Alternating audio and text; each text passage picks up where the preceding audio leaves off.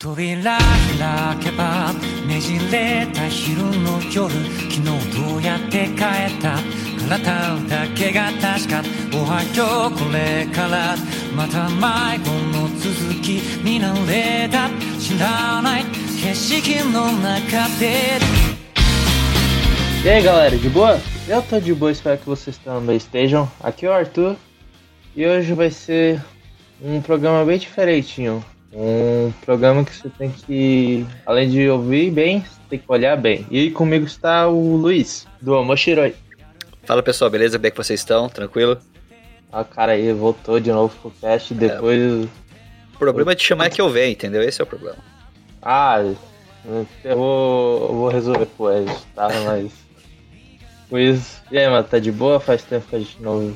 Acho que desde o começo do ano, né? Fevereiro, nossa, Foi mais ou menos isso, né, cara? Nossa, o ano tá assim, parece que Natal foi ontem, então é estranho. Então, mas É, mas tá parece- chegando. tá chegando o próximo Natal já, mas tô, tô tranquilo, de boa. Sofrendo no dia a dia aí, trabalho, essas coisas, mas é, é isso que a gente precisa poder pagar os mangá e os streaming de anime pra gente poder assistir. Então fa- faz parte, faz parte. Ah, acontece, acontece. E comigo tá aqui, depois de mais de um ano, não, quase um ano, ele também tá de volta, depois do nosso programa de mangás, o Chico Checrinha. Manda aí, Chico. Boa noite. É o quê? Tá saudável? Tá ok? Não vai banir a gente de novo do. do. do Deezer, não? Não, não vou banir não. Não agora. Não, agora? Então, beleza. E- Não. Ainda bem que a gente tem amigo advogado aqui no Domingão do Nerdão. E estamos aqui o nosso. Ah, tá aí no título, mas tem que apresentar esse. O lindo que estreou na Load, com um dos melhores animes do mundo. Também fez uns animes de romance favorito aí da galera. Também fez um personagem que já foi escalado pro Vasco. Ele, Thiago Godova! Cordova! Ai, buguei. E aí, galera, beleza? Tranquilo, sou Thiago Córdova, ator e dublador, fazendo a voz aí de. É, Córdova. A galera confunde. A galera, é, eu já vi, eu já vi Cordova, já ouvi Córdoba, já ouvi Codorna, já vi Córdoba. tantas coisas. Não, Já- normal. É normal, tô, tô, tô acostumado. Mas é isso aí, Até gente. meu último nome é zoado. Qual que é o seu último nome? meu, meu nome é Arcângelo. Aí um dia na entrevista do. Entrevista não, na prova do Enem, uma mulher falou assim: Ancello, Ancello, Ancello. Nada a ver, é Arcângelo. Ah. Ela falou Ancello. Aí- Ainda, sabe que ela. Michelangelo. Mas a forma que Ah, escreve sabe é mais que é o mais foda? É, é o. É que ninguém tá acostumado, que é o C-H-A e o N, né? Aí ficou Arcângelo. Entendeu? Aham, sim. Aí, outra coisa. Musiquinha de Kamen Rider assim do nada, mas falando de música, você quer uma música aí, Thiago? Olha, se não for pedir muito, eu gostaria muito da encerramento de Kekai Sensen, o Blood Blockade Battlefront, que é a Sugar Song. Essa música é uma delícia, cara. Na. Delícia, a música que fez hype aí dos animes, por aí vai. Então, bora aí, Rafa. Toca aí, bora começar.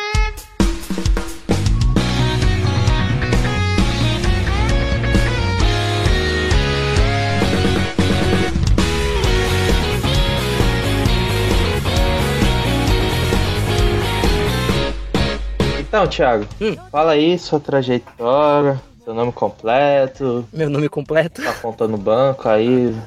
Então, CPF é. É, Não, pera. manda bala.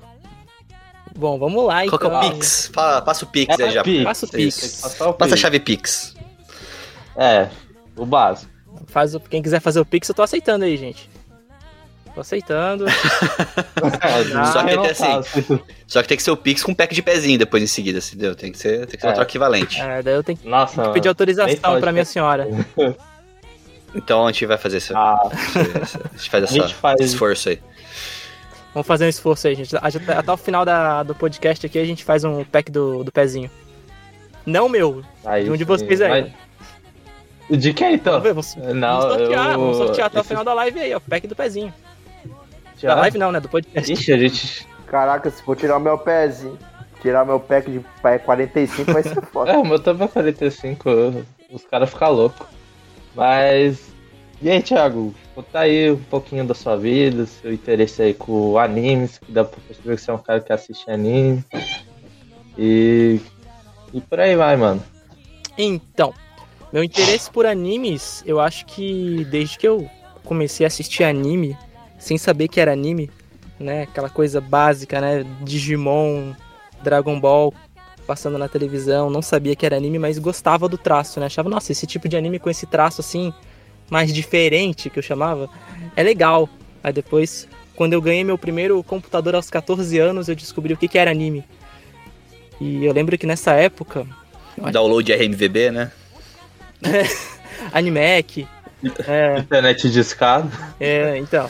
Aí, aí eu, eu acho que eu, eu- que eu lembro, tava passando na, na TV Zet Bell, na TV Globinho.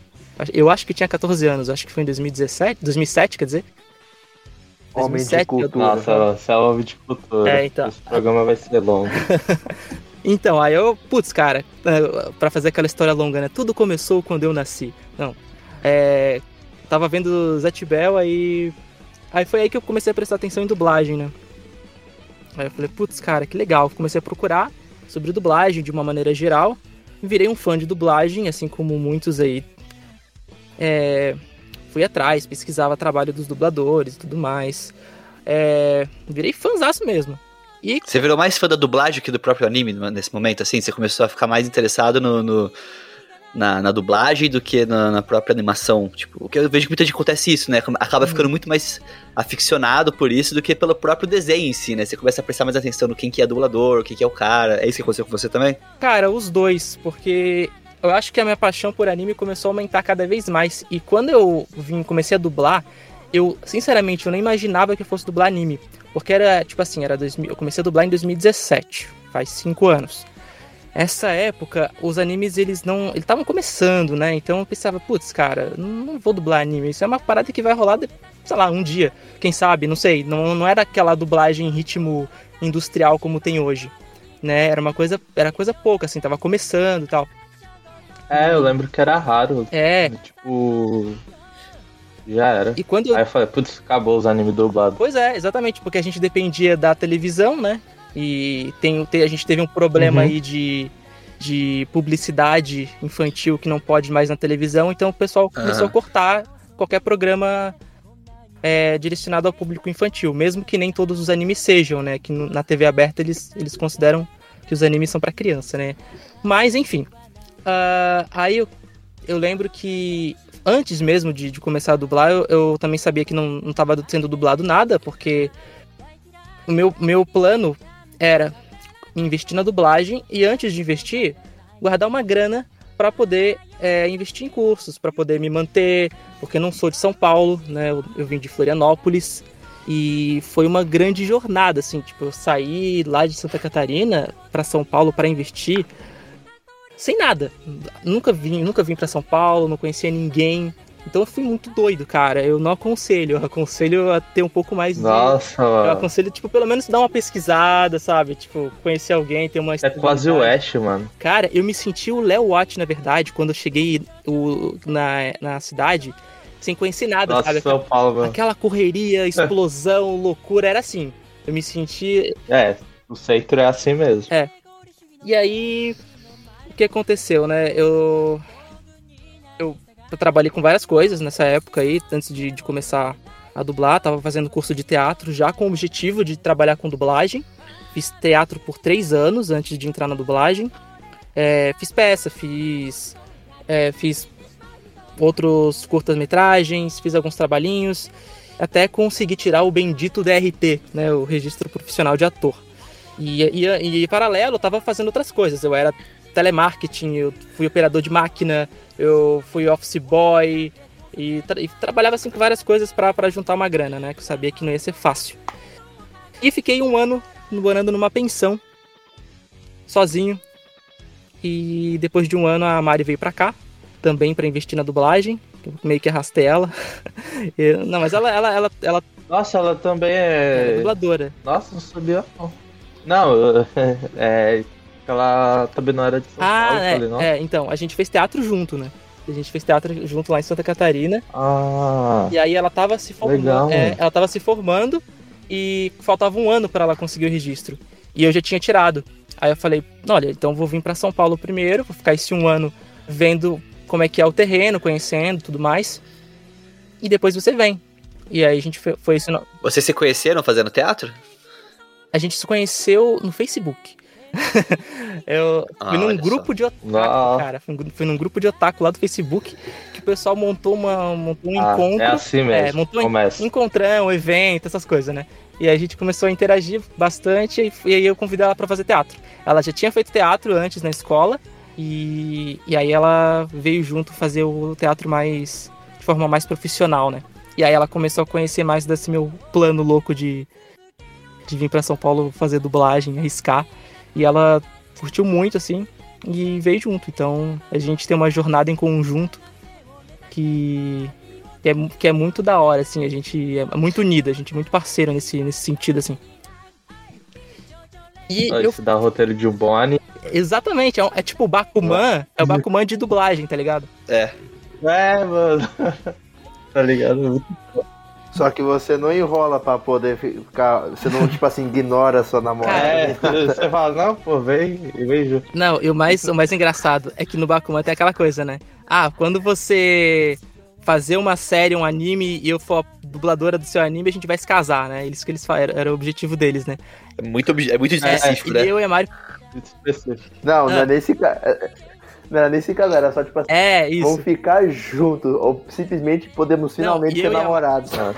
E passa, sei lá, mano. E eu e a 10 Mari, a gente tentou fazer uma coisa parecida, né? Eu falei assim, putz, a gente É. vai se casar. Eu falei assim, a gente vai se casar quando a gente estiver fazendo a mesma produção. Cara, a primeira produção que ela Não dublou, a gente tava junto. O primeiro trabalho de dublagem, a gente tava junto. Aí olhei- a gente se olhou assim, é, né? Então tá, né? Não, vamos fazer Ah, diferente. Quando a gente fizer um protagonista junto de um anime, a gente vai se casar. Aí vai lá Aí o vai lá, Rory e rola. Miyamura. É. Aí, aí- É, Exato. Então, hoje a gente tá morando junto. É isso. Foi a história de É isso, tá Bakuman resumida. aí, ó, os caras têm que aprender os manos do Death Note. Isso é roteiro. Bakuman com romance Exato. correto. É, E eu, você perguntou sobre se eu gostava de Nossa, anime, né? É, se começou a mudar. Eu fugi completamente da pergunta. Mas assim, não, não, tá, eu tava, foi pro ramo do legal. é, e eu gosto até hoje, assim. Eu, Não, pode a, paixão por anime eu acho que, que só cresce, assim. Depois que, que a gente começou a, a pegar bastante trabalho de, de dublagem de anime, assim, a gente começou a curtir cada vez mais. A gente já gostava e aí a gente foi mais a fundo até, porque a gente começou a conhecer coisa que a gente não conhecia. Né? A gente foi atrás de obras que a gente não imaginava que fosse ir atrás.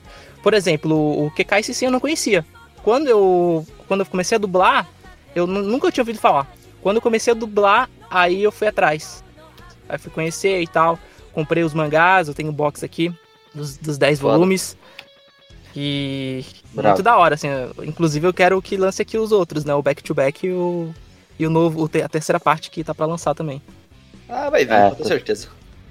Relaxa. Ma- Mas assim, agora uma parada. Você agora tá- conseguiu entrar, né? A dublagem começou a cada vez ganhar mais força. A gente tem cada vez mais a Crunch investindo em dublagem de animes, cada vez mais as outras plataformas também investindo em colocar animes dublados nas plataformas. Aí isso é muito legal. E você agora, quando você assiste um anime novo, você fala assim: caraca, eu queria muito dublar esse cara, pô, podia fazer esse personagem. Que você começa a ter essa, essa pira agora de ficar olhando os animes que estão lançando assim e fala: nossa, isso aqui, puta, eu, eu podia fazer esse cara, hein? Cara, então, como a gente é fã do negócio, acaba tendo aquela vontadezinha, né? Mas é uma coisa assim que eu que eu penso pra mim e inclusive eu já até converso com a Mari sobre isso, né? Assim, tipo, cara, a gente a gente é fã, mas a gente é profissional. Então, o lado profissional, ele sempre tem que vir antes do lado do fã, né? E eu sei que a vontade de fazer, ah, putz, tem um anime da hora, é óbvio que a gente vai querer fazer. Só que eu penso, eu, eu evito pensar isso. Porque eu sei que não cabe a mim, entendeu? Então eu sei que pode ir para qualquer outro lugar, qualquer outro diretor. Posso não fazer o teste, pode não acontecer nada. E isso só iria gerar uma frustração. Então eu não penso muito nisso não. Na verdade, quando quando eu assisto hoje, né, um anime, eu vejo como fã, eu gosto muito, mas eu não fico pensando em fazer. Eu gosto, eu, eu penso assim, cara, eu, eu gostaria, eu gosto muito mais de ser surpreendido, né, com um anime que de repente eu nem conheça e passe a gostar, como foi o próprio Kekai Sensen. Então, então é isso, assim, eu imagino, eu, eu gosto da surpresa, eu gosto de ser surpreendido. Eu acho que qualquer coisa que chegar para fazer, a gente vai fazer com a mesma vontade, com o mesmo empenho, porque é o nosso trabalho, né, no fim das contas. Então, acho que é isso, cara, acho que é isso. Mas aí, tirando essa, essa pira aí que, ah, eu vou dublar esse personagem de anime e tal, é, é, tipo, uns animes antigos, você já pensou em dublar alguns? Porque tinha uns animes antigos que tava recebendo dublagem, né? O Soul Uhum. Eater, que era tipo, pô, sabia que ia vir dublado, tá ligado? Mas aqui tem o Fire Force, Uhum. né? É, o Soul Eater eu não imaginava que fosse que fosse fazer, até porque é um anime antigo, eu pensava, putz, eles vão o pessoal vai mandar dublar só anime mais recente, né? E, e foi uma, uma grata surpresa o, o Soul Eater. Apesar de que eu gostaria que eles tivessem feito. Não, não encerrado como foi feito, né, no anime. Eu queria que tivesse. tivessem feito mais parecido com, com o original, né? É, O final do anime é bem qualquer coisa. Cara, né? é. É, o mangá é bem superior. E você tem mais destaque, literalmente. Ah, espero ligado? Não é só tipo a marca, pô, te dá o soco, cara. ganhei. Então, Pô, imagina, tá o, o bicho foi selado Nossa. porque ninguém conseguia dar conta. Aí a protagonista, com o poder da coragem, ela dá um soco e derruba o cara com, com um soco. Sabe? Nossa, É literalmente o poder da coragem. liguei tanto, cara. Não, é, é mais pro poder do Toreto. Ela pega a foto da mãe, amassa na mão. E ela fala assim, com essa mão aqui, eu vou te Uhum. derrotar. Aí o cara fala, haha, não.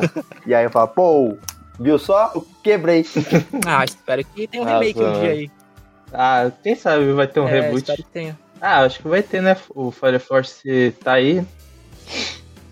O problema é que todo o reboot agora que tá saindo tá sendo muito rushado. Eu queria que, se for fazer, façam que nem fizeram com Full Metal Brotherhood. Tipo assim, pode até o início da rushado, que aí pelo menos dá pra recomendar o Soul Eater antigo pras pessoas assistir até certa parte. E aí focar realmente, tipo assim, na segunda Uhum. parte do mangá, que tem muito É conteúdo. que o, o Soito também já começa, né? Que é cada capítulo é de um personagem também, né? Que é o. Nem, é, nem conta ainda. É tipo o capítulo lá. Só que com o mangá é tipo Marca e Soul, Uhum. Death Kid, Black Star, é cada um capítulo. Aí só Uhum. começa no número Uhum. um. Tem muita Bem coisa disso. história, né? Ah, mas legal, mano. Ah, o bom é que quando te, se rolar um crossover aí, você estuda de boa, né? O mesmo estúdio, né? Esperamos que. Se O Fire Force e o. Soita é do mesmo estúdio? Não, não. O Fire Force foi na do Brasil. Não, ou Foi na do não. Brasil o Fire Force e o Twitter foi na Atma. Ah. Ah, mas os são amigos, né? Troca ideia. É, eu acho. É, é, tudo se resolve na conversa, nada é Exato. impossível. Caramba. Mas, é, mano, quando você trabalhava em outros bicos, você já. Tu não falava, ah, às vezes perguntava, ah, você veio aqui pra São Paulo pra quê? Pra dublagem? Aí o pessoal, nossa, você veio pra aqui pra ser dublador e tal. É, muitas. O pessoal não, não Cara, tem caramba, que legal. Ou alguém falava, tipo, ué, Muitas, a maioria das pessoas não entendia. É, mas eu, nesse primeiro ano que eu fiquei aqui, eu comecei a, a buscar conhecer as pessoas e tal, conhecer estúdios. É, nesse primeiro ano eu não tinha muito contato com pessoas que não eram desse universo, assim, eu não saía muito, sabe? Tipo, eu era muito focado. Eu ficava na pensão, quando eu saía da pensão era pra ou fazer curso de dublagem ou conhecer mais outras pessoas do meio, então eu era bem focado. Então, no fim das contas, eu não, não, não tive tanto contato com pessoas que não conheciam muito o que, que eu tava fazendo. Tirando as pessoas que moravam naquela pensão lá que eu tava. Mas eu também não conversava muito com eles lá, então eu era bem, eu era bem focado assim no, no que eu queria, né? E graças a Deus deu certo, ainda bem. Nossa, mano. Tava louco, é muito de anime isso, Eu só imagino tipo a cena de fundo do time skip, tá ligado? Os meses passando. Ele lá no quarto estudando. Aí ia direto no trabalho. Aí começa a cena de chuva, cena de Exato. frio. Aí você que tá doente, por aí. Né? vai. Aquela coisa no começo assim, que é muito importante, Ah, tipo mano. assim, né? Praticar leitura, leitura em voz alta, que é o começo assim básico do básico do básico, que é você treinar a dicção, essas coisas assim para para você se aprimorar cada vez mais. Então era bem era bem treinamento assim de shonen, né? E, e, é bem complicado pensar também que, assim, pessoal que não tá em São Paulo e Rio de Janeiro acaba tendo uhum. que se deslocar, né? É, é, difícil você conseguir entrar nesse meio sem estar nesses Sim. grandes centros, né? É muito concentrado nesses dois locais, assim, é Rio de Janeiro e São Paulo. Então, eu queria você que veio lá de Florianópolis, se você não fizesse essa jornada, assim, fizesse essa mudança para São Paulo, talvez você nunca conseguiria chegar nesse, nesse patamar que você está hoje, porque as oportunidades se concentram muito exatamente, nesses lugares, né, cara? Exatamente. Tem alguns estúdios que são fora do eixo, né? Tem, tem Curitiba, tem Brasília. Uh, deixa eu ver, acho que tem Minas Gerais. Tem alguns, alguns poucos lugares também que, que tem estúdio, mas, o, mas assim, para trabalhar mesmo de forma de forma para manter uma, uma carreira mesmo, assim, que tem muito trabalho, muitos estúdios, é, é Rio São Paulo, né? E a dublagem remota, ela favoreceu isso, né? Apesar de que os estúdios ainda ó, preferem as pessoas que, que, trabalham no meio, né? Trabalham no, no, eixo mesmo, mesmo trabalhando de forma remota. Mas realmente, é, é uma loucura, assim, imaginar, né, que você precisa se deslocar para conseguir de uma forma geral, o meio artístico, né, ele tende a ser assim, né, não só na dublagem, no teatro, na televisão, se a pessoa quiser é, Você tem que estar nesses centros, tipo, né? Sei lá, a Globo lá no Rio de Janeiro. Tem isso, né? Tem o, tem o Projac lá, né? Então cada. cada é, independente da sua área, elas estão elas focadas nesses dois eixos, né? Não só na dublagem. Então, realmente, é, é uma questão assim que eu acho que para mudar isso, né? Para acrescentar e expandir, o que é algo que eu não sou nem um pouco contra, sou até a favor, expandir a arte, né? Eu acho que é uma parada assim que, que provavelmente vai levar um bom tempo para acontecer, né? E, e depende de realmente as pessoas quererem fazer, né? Isso que é o. Essa que é a grande pegada, né? Porque os estúdios crescem bastante, toda hora tá, tá aparecendo estúdio novo, só que sempre aparece em São Paulo e Rio, né? Então, porque são os polos, e também porque é onde tem Sim. mais profissionais, né? Eu imagino assim que tem essa, essa questão assim de é. demanda também, né, de oferta, quantas pessoas estão lá para trabalhar com isso, acaba que vira uma concorrência dentro é, do próprio vira, eixo ali, né? De forma sim. Mas tem, hoje em dia, assim, tem trabalho para todo mundo, né, de uma forma geral, para estúdios, né? Alguns estúdios acabam tendo menos, é, acabam muitas vezes fechando, uh, outros vão abrindo, então é um processo natural, assim, da coisa. Não, e cada vez mais a gente vê, assim, é, que a gente falou da, da questão da, do investimento, né, dos estúdios, cada vez mais com as dublagens, Sim. os animes, isso daí, ela vem criando, ela vem criando essa necessidade, né, porque eu vou dar um exemplo muito, muito bobo, assim, mas esses tempos atrás eu fiz minha sobrinha de, sei lá, 4 anos de idade uhum. assistir Spy Family, dublado, entendeu? Só que daí ela pega as coisas, ela pega as palavras e tudo mais. É uma coisa que se não tivesse uma dublagem disponível ali, eu não uhum. conseguiria fazer, entendeu? Eu não ia ter o mesmo peso para ela. Então, é, isso acaba. É, eu, eu sempre gosto de falar que a dublagem ela, ela é democrática, né? Ela consegue expandir o anime, expandir a obra para um grupo Sim. muito maior de pessoas. A gente que às vezes assiste só legendado, né, no, no geral, a gente não tem noção de quanto que é importante uma dublagem para uma criança, para uma pessoa que às vezes não gosta de ler, uma pessoa que não tem esse. não tá dentro do meio, ela consegue consumir esse material. É. Ah, não, e quer falar, né? Eu acho que a questão, assim, de, de piadas, por exemplo, né? Eu acho que o a dublagem ela vai trazer um impacto muito maior, principalmente se a pessoa não tá envolvida com um anime legendado, né? Se a pessoa vai ler ali, às vezes não tem tanta graça quanto ouvir em português, né? E o nosso trabalho também é adaptar aquela piada pra gente ouvir.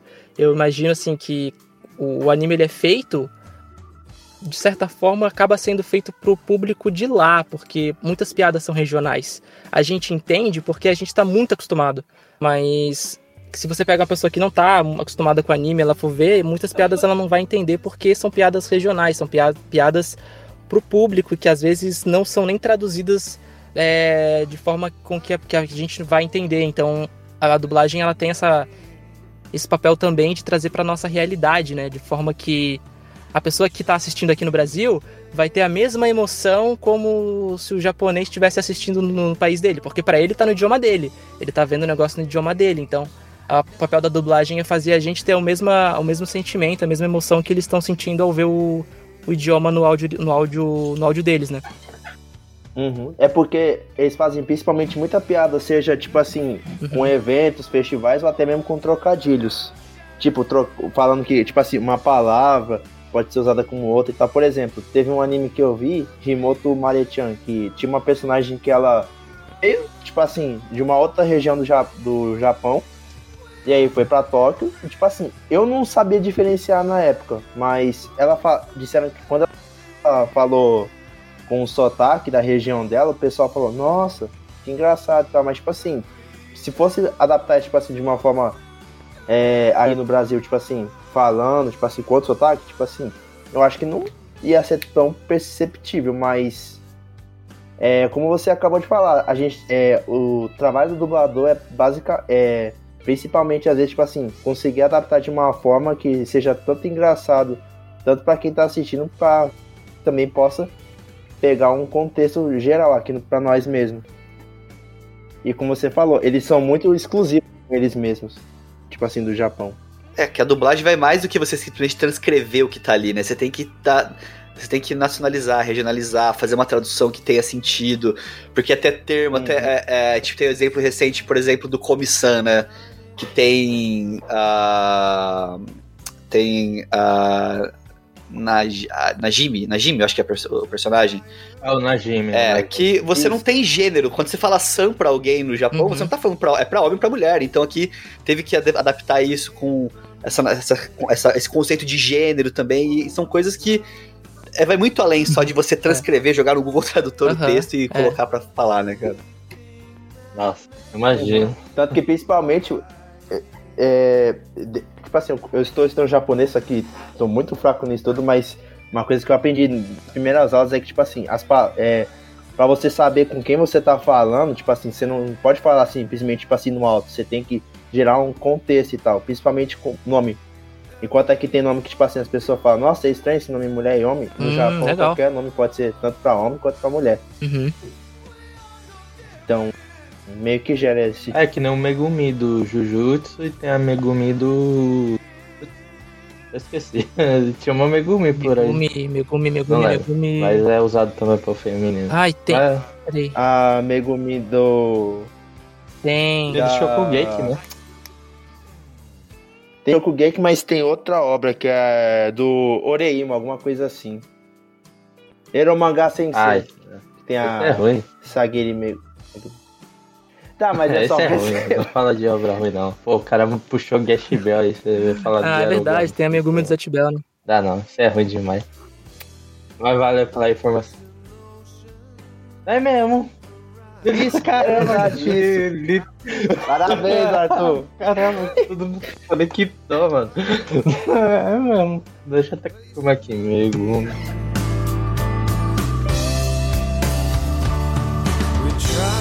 Ah, o que você achou, uhum, tipo assim, sim. você disse que já leu o mangá de Kekai Sensen também, correto? O que você achou, tipo assim, da adaptação pro anime? A forma que foi adaptada e tal, tipo assim, eu acho que Sim, tipo, eu, na hora que eu, enquanto eu tava dublando, eu fui atrás do, do anime e depois do mangá. Então o mangá eu li depois. É, eu li depois, eu li depois. Eu, tá, eu tinha comentado com o hum. Arthur que eu comprei o mangá e eu tava curioso pra, pra ver, porque, tipo assim, pensando como é que o anime adaptou, porque na época, tipo assim, uhum. não tinha um acesso muito fácil para comprar mangá. Eu só pude comprar agora, tipo assim, num, na Bienal e tal.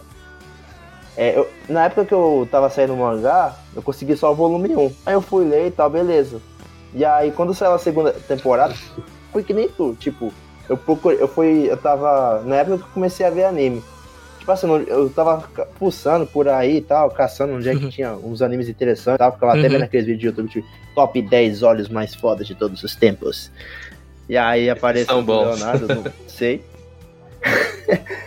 e aí eu interessado no anime, e aí eu fui ver e tal, e foi bem difícil. Esse, uma coisa que eu acho mais justiçada dessa obra é que, para quem não conhece, é do próprio uhum. autor de Trigon.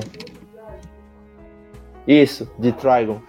E poxa, Trigon é muito da hora, tá ligado? Mas, é, enquanto a partir da outra obra dele, do mesmo autor, é, que é o que é a essência, É ela é muito mal divulgada, quase ninguém fala sobre. E aí eu fui ler o mangá e tipo assim, quando eu comecei a segunda temporada, apareceu o primeiro episódio, mas é apareceu como um episódio da segunda parte do mangá. Aí eu fiquei achando estranho e fui procurar sobre. E aí eu fui ler o mangá esses dias, tanto que eu fiz até uma lista, eu postei no, no grupo do Facebook Aham. nosso, que é o Todo Dia 50 Artes de Mangá. E eu Uhum. fez até uma listinha. E, nossa, eles embaralharam legal, tipo assim, os episódios. Tipo, não que vá trabalhar a história, porque a Sim. história é muito Episódio. é, episódica. Você pode. As- Tipo assim, tanto que cada volume eu acho até engraçado. Eu não comentei isso com você, Arthur. O protagonista ele sempre faz a mesma apresentação em todo o volume. Aqui é Hell Silent Slot, lugar onde acontecem as coisas mais magníficas do mundo. E aí ele fala sobre os Blood Breeds e tudo o que acontece na obra. Então, basicamente, você pega Uhum. mangá, tipo assim, do nada, compra um volume aleatório e começa a ler, você meio que não perde muita coisa. Você só perde, acho que só o volume 1 e o 10 que você você vai ficar um pouquinho fora de contexto, mas de resto, tal. Não, a principal diferença pra mim ali foi, a- foi a, primeira temporada que eu senti o, o- a história do, do, do Black, né? Que eu vi que não existe no mangá, né? Foi só no, só no anime. Pra mim, essa foi a principal diferença, assim. E que, eu, Uhum. que pra mim, assim, muita gente, inclusive, quando Sim. passou na loading, quando o Léo Kitsune e a Mai falaram lá que. Que é, que é o filler, né? O pessoal tava até comentando que aquele foi o melhor filler de todos os tempos da história dos animes. Porque foi muito bom. É, Tanto que o anime vendeu muito na primeira temporada por conta disso. Por conta que eu acho que aquela, aquele filler foi meio que criado Uhum. simplesmente pra dar. conter- Tipo assim, deixar meio que a história ter uma, uma coisa linear. Porque senão seria tipo uma experiência só soltinha e tal, mas não acho que tipo ia. que nem o Gitama no começo. O não. Gitama no começo é só episódio. Depois ele segue um rumo mais ou menos. Uhum. Mas tanto na primeira parte quanto na segunda parte, que eu vi, tipo assim, os primeiros capítulos, Uhum. é, o autor não muda, tipo assim, essa. Ele não se preocupa em criar uma história linear. Basicamente, ele vai contando a historinha Uhum. episodicamente, o capítulo. Uhum, eu também acho. Também acho. Acho que. Porque se você fosse seguir ao pé da letra ali, o. Principalmente a primeira temporada, eu acho que ele ia acabar como começou, sabe? Eu acho que ele ia ac- acabar sem ter um, um plot twist, alguma coisa assim que fosse segurar as pessoas. E a gente sabe que, que as pessoas dropam anime muito fácil. Então, acho que eles pensaram nisso, talvez, né? E na segunda temporada, eles, eu acho que eles não pensaram em fazer do mesmo jeito. Porque provavelmente já. é, Sei lá, eles devem ter pensado que já tinha um público que já tava assistindo o anime e não precisava fazer nada que segurasse as pessoas, né? Eles quiseram fazer mais fiel ao mangá. Apesar de que sim, eles ainda pularam muita coisa, né? E não, não tava em ordem, tava bem baralhado mesmo, como você falou. E eu gostei de capítulos do mangá que eu queria ter visto. Eu queria ter, ter visto no anime é, o capítulo lá que eles estavam num restaurante. Ah, sim, é isso que eu ia falar. Nesse, existe esse capítulo adaptado só aqui, só pra OVA. Uma OVA especial que saiu. Cara, É, que, é o, que, é o do res- que é do restaurante onde eu, eu penso exatamente como você. Tipo assim, teve quatro ou cinco capítulos que não foram adaptados, e desses cinco são os que mais interessam. Tipo, eu gostei bastante. Que tem um que é esse daí do restaurante, e tem outro que é o do. lá do Zed com o, os dois é, manipuladores, tipo assim, da, da, do estilo sangue de fogo e vento. Eu esqueci agora o nome deles. Eu também queria ter visto muito esse episódio adaptado. Mas o do restaurante tem adaptado, só que. Não sei, se a Crunchyroll quiser dublar o anime ou colocar na plataforma deles, a gente ó, tá agradece. disponível aqui, ó. Que é um ótimo episódio. Pelos do Mochiro aí pra dar um gás aí. Eu? Quem que, eu tenho? Hum. Quem que sou É. eu? Não, você- os dois unidos é força, mano. Nada é impossível. Segue o roteiro do anime. Oxe, cada um. Agora o, o objetivo é dublar o VA. Eu tenho uma pergunta pro Thiago. Thiago. Ô, Thiago, tenho uma pergunta pra você. Ah, você tem uma pergunta pra você? É, tá segurando uma pergunta comigo, que é a Aham. seguinte. O Thiago, eu vi que você já dublou filme, já Sim. dublou série, né? Já dublou anime. Já dublou jogo também. Sim. Cara, o que, que é o mais difícil, assim? Porque eu sei que cada um tem sua peculiaridade, né? Dublagem de filme, ela tem um, um, uma forma de ser feita. Quando tem é episódico, ela tem outro jeito. E jogo é totalmente diferente também. O que, que dá mais trabalho na hora de fazer a dublagem? Uh, eu acho que, de uma maneira geral, você pode pegar um, um, filme e ele ser mais fácil que um anime. Ou um anime pode ser mais fácil que um filme. Acho que depende muito do produto. Do que, si, né? Do produto. É, mas se a gente for falar de uma forma geral, assim, generalizando bastante, eu diria que filme live action, porque diferente do, do anime, né, o, o ator ele vai ter mais. A boca dele não é tão simples assim como é no anime, né, que abre e fecha ali normalmente, né. A gente sabe, tipo, ah, o cara parou de bater boca, não, não fala. Agora no, no live action, não, às vezes o cara bate umas bocas falsas. Às é. vezes o cara, o cara vai tossir, o cara vai gaguejar, então tem que prestar atenção nisso. Respiração. Anime, a gente não tem tanta respiração em anime, agora em filme tem, tem muito. Ah, tipo, e sincar também os movimentos, é, né? Sincar, e no meio da fala, às vezes, para. Ele, eles, às vezes a, a pausa também não é. Não é como no anime, eles param no meio da fala, então às vezes você tem que também encaixar aquilo ali de uma forma que faça sentido. Agora, documentário é uma bela droga Ué? de fazer. Porque o cara é uma, é uma pessoa, não é um ator, né? Então ele tá falando eu como eu tô falando censurado, aqui. mano. Você ficou, é uma bela. É faeta, pô, só faltou um play, tá ligado? Porque ele, ele não vai. Ele não vai é, atuar. Tipo, no, apesar de que no filme você vai ter uma certa dificuldade ali com, com as pausas dele, em documentário pior ainda, porque o cara vai gaguejar pra caramba. O cara não pensa no que ele tá falando. Ele tá buscando as palavras. Tipo, a falta de sentimento, normal. às vezes, também, né? Da pessoa. É... Você tem que representar Exato. tudo isso. Exato, então eu diria que é, eu acho que são essas produções, assim, do é, documentário. E, e filme depende muito do filme, né? Tem, tem filmes que são mais fáceis de fazer, tem atores que são mais difíceis de dublar. Né, eu dublei recentemente o Jesse Eisenberg no filme A Resistência. Res Resistência, é. E ele é um cara que, assim, parece que ele tá sobre o efeito de entorpecentes o tempo todo, assim, ele tá... Ligadaço, né? Ele tá muito... E ele gagueja muito falando, então tem tudo isso, cara, é muito louco. Depende muito do ator, eu acho que é, acho que é isso, depende muito da produção. E game, cara, game é uma delícia de fazer. Tem a sincronia também que a gente tem que seguir, mas é a sincronia da wave, né, do áudio. Porque a é, gente não, então. não vê imagem nenhuma. Às vezes tem, mas é bem raro de ter. E quando tem é só o, o, o é, protótipo. Só uma referência, né? É, não tá finalizado. O, eu fiz o. O Win do Mobile Legends. Eu, eu, eu cheguei a fazer ele algumas vezes quando teve atualização. E eu lembro que teve uma das atualizações que eu fiz, que eu gravei, que foi uma cinematic, foi uma cutscenezinha que eles lançaram no canal e não tava pronta, era só o rabisco lá, bem mal feitão assim. E a gente nem, nem tinha como sincar, porque não dava para sincar.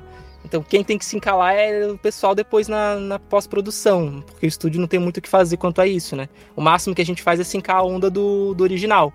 E mesmo assim pode ficar fora, porque às vezes o original fica fora de sync. Não, né? acontece bastante. Teve um caso muito bizarro que, assim, é, o podcast que eu participo, o outro a gente participa junto com a Vizedec, ela faz parte do, nosso, do podcast uhum. nosso lá. E ela tava conversando com a gente, falou, nossa, eu vou participar do jogo novo do Kojima, né, o Death Stranding e tal. Falei, caraca, Vi, que da hora. E quem que é o personagem que você vai fazer? Falei, então, eu não sei o personagem, não faço a mínima ideia. Isso uhum. quando já tava, tinha, tava pra lançar o jogo, ela podia falar já, tinha saído o embargo. Ela falou, ah, não sei quem é o personagem. Eu só recebi uh, o texto, né? E uma escrita falando assim: o personagem tem dificuldade de fala. Uhum. Mas ela perguntou: que dificuldade de fala que é? Ninguém soube explicar. Então, ela inventou uma dificuldade de fala, fez a personagem com a língua meio presa tal. Mas depois eu fui jogar o jogo no original e a personagem, ela claramente não sabia falar inglês no jogo, entendeu? Ah. Era uma pessoa, personagem japonesa que não sabia falar inglês. Então a dificuldade de fala dela era com as palavras em inglês, sabe? Aquele uhum. inglês é japonesado. Sim. E o pessoal caiu matando em cima dela. Ah, que horrível, dublagem, sei lá o quê. Ela falou, gente, eu não tenho, eu não tenho a referência do que tá acontecendo. Eu não vi o original, eu não sei o que aconteceu. Eu só recebi uma onda, recebi o briefing do personagem, e eu segui aquilo que eu tive de informação. O personagem com dificuldade de fala qualquer, qualquer problema de fonético, cebolinha, podia fazer o cebolinha na hora se ela quisesse. Que é uma dificuldade uhum. de fala, entendeu? Então é muito bizarro pensar que. Ah, o cebolinha é o que vem na minha mente também. Você gravar alguma coisa sem ter essa referência visual, né? É, parece estranho até você pensar nisso, né? Sim, exatamente. E, e game é uma parada que, que é muito sigilosa, né, cara? Então não tem realmente informação. É bem complicado de, de fazer. Acontece acontece bastante.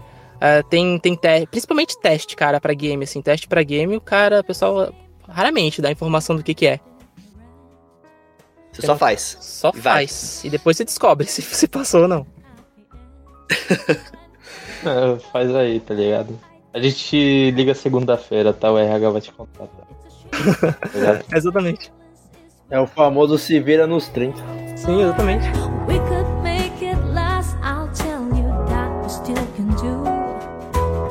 Mas quando você fala de animes, né, que você teve uma, tipo, por ter começado a dublagem faz o que, cinco anos você falou, né, o Thiago? Foi, foi. É, mais ou menos, é, mais ou menos da minha idade, assim, começou mais faz cinco anos mais ou menos.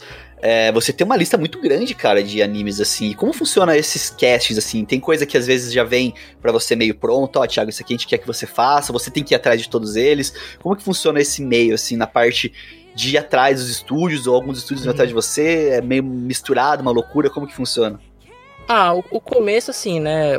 eu, apesar, apesar de ter falado que eu não esperava que fosse fazer anime, né? O primeiro trabalho que eu fiz foi anime, que foi o Dragon Ball Super. Que eu fiz lá na, na Unidub, com a direção do Wellington Lima. Foi umas pontinhas que eu fiz e foi muito da hora. Cara, eu pirei, assim. Pirei completamente. Primeiro trabalho, Dragon Ball. Puf, cara. Fiquei louco. Porra. Tava tremendo, assim. Porra. Responsabilidade, pressão. E aí depois. Eu... Ainda mais a volta do Super, né? Exato. o pessoal já tava pedindo já há um bom tempo. Cadê uhum. dublado? Não sei o que. Não, não, não. Vai lá, Cartoon é. Network. Tá aqui dublado. Manda uma leva de episódios e depois de algum tempo, ó, toma o resto e já é. Sim. E a gente não vai atrás de produções para dublar, né? Tipo, não é assim, ah, eu tenho alguma coisa para fazer aí, eu tô disponível, gente, se quiser me chamar aí para dublar esse anime, não é, não costuma ser assim. No geral, a gente é, a forma como um dublador ele entra no mercado não é procurando um trabalho específico. Ele se coloca lá à disposição, fala com as pessoas que trabalham em determinados estúdios, manda registro de voz, uh, muito tem cursos de dublagem para as pessoas também é, serem indicadas, acontece. E então as pessoas vão conhecendo você, né? E você não, e você é chamado se as pessoas gostarem do seu trabalho. Graças a Deus tem dado super certo. E, e cada estúdio é, tem muitos estúdios que trabalham com determinados tipos de produções, né? Tem estúdio que só faz filme, tem estúdio que só faz coisa para Disney, né? Tem estúdio que faz muito anime, então tem é, tem bastante coisa assim para fazer. Os filmes, os filmes que eu fiz, eu, eu fiz num, muitos deles foram numa no estúdio chamado Lex, que que tem bastante trabalho, tem bastante filme e e são trabalhos assim que, cara, tem, eu peguei filme russo para dublar, já que é uma loucura, cara. Tipo assim, você não tem referência Nossa. do original. No inglês você ainda consegue pegar, às vezes, né? No russo você não entende nada. Então, Pera, você ouviu direto de russo, mano? É. E... tem coisa, filme holandês. É um guerreiro, mano. Filme holandês, tem umas paradas assim loucas, né? Chinês, né? Chinês, assim, tipo, ah, tem um ah, pouco mais de proximidade. Da língua, não. Mas já, japonês ah, tem mais agora, né? Mas... Japonês é de boa. O coreano é mais, é mais complicadinho porque os caras eles costumam falar com a boca muito aberta, principalmente em final de frase, sabe? Tem muita coisa assim. Ah, no final, né? Tipo, é, dá um. Ó, umas coisas tônica assim. muito forte no final, né? E aí você tem que terminar a frase com alguma vogal aberta para fazer sentido, né? Para não ficar estranho. Então tem essas coisinhas assim que você, você vai pegando que no anime não tem, né? Às vezes tem quando o personagem termina de boca aberta, mas no, no, no coreano tem bem mais. É o que eu percebo, assim. E assim, é, e aí quando tem algum trabalho para você fazer, o estúdio vai até você. Né? Ele te manda mensagem, marca um horário, vai lá, ô Thiago, tudo bem? Você tem horário? Tem, tem agenda disponível para tal dia, tal horário? Aí eu vou falar, tenho, ou não tenho, a gente marca e aí a gente vai até o estúdio ou grava remotamente né? Que foi como a gente tem feito desde, desde que começou a, a pandemia. Mas hoje em dia as produções têm intercalado bastante entre remoto e presencial. Não nem tanto pela, pela por restrição, mas é mais pela questão assim de, de que tem tanto trabalho para muitos estúdios que às vezes não tem nem espaço dentro do estúdio, não tem cabine disponível. Então os caras têm que é, é, liberar mais espaço para fazer, para gravar a produção. Então gravam remotamente para poder fazer mais rápido, né? É, e praticidade então, também, né? Praticidade, né? Também tem isso. Você ah, dá mais velocidade para aquilo. É, então às vezes a pessoa não tem agenda em determinado horário, mas com o remoto ela tem, né? Apesar de que ainda assim acontece de não ter, né? Por conta da, da quantidade de trabalho. E tem muitas produções que são dubladas, tem que ser dublada muito rápido, né? Então isso acaba prejudicando a agenda de quem tem, quem tem agenda muito cheia, né? Principalmente simuldub, cara. É uma das coisas assim que é tudo muito pra ontem, né? É, muito louco. Eu respondo. Não, e quando você fala de cabine, cabine na sua casa, mas é. não é qualquer coisa, você tem que seguir todos os critérios, tá? Tipo, para poder fazer é. realmente um nível de qualidade que seja hum. equivalente àquilo que o estúdio pede, né? Não é qualquer coisa, né? É, no começo. É, teve até que improvisar. No começo era uma loucura, assim, tava todo mundo improvisando. O pessoal comprava qualquer microfone aí e botava uns cobertor aí em volta e gravava, porque não tinha ah, a Marcela, a Marcela mostrou que ela colocava os é. cobertor pra gravar o. Exatamente. É, depois o pessoal foi se, foi se aprimorando e tal. Ah, jogou bem. Foi comprando o cabine, então. Aí o pessoal foi começando a cuidar mais, né?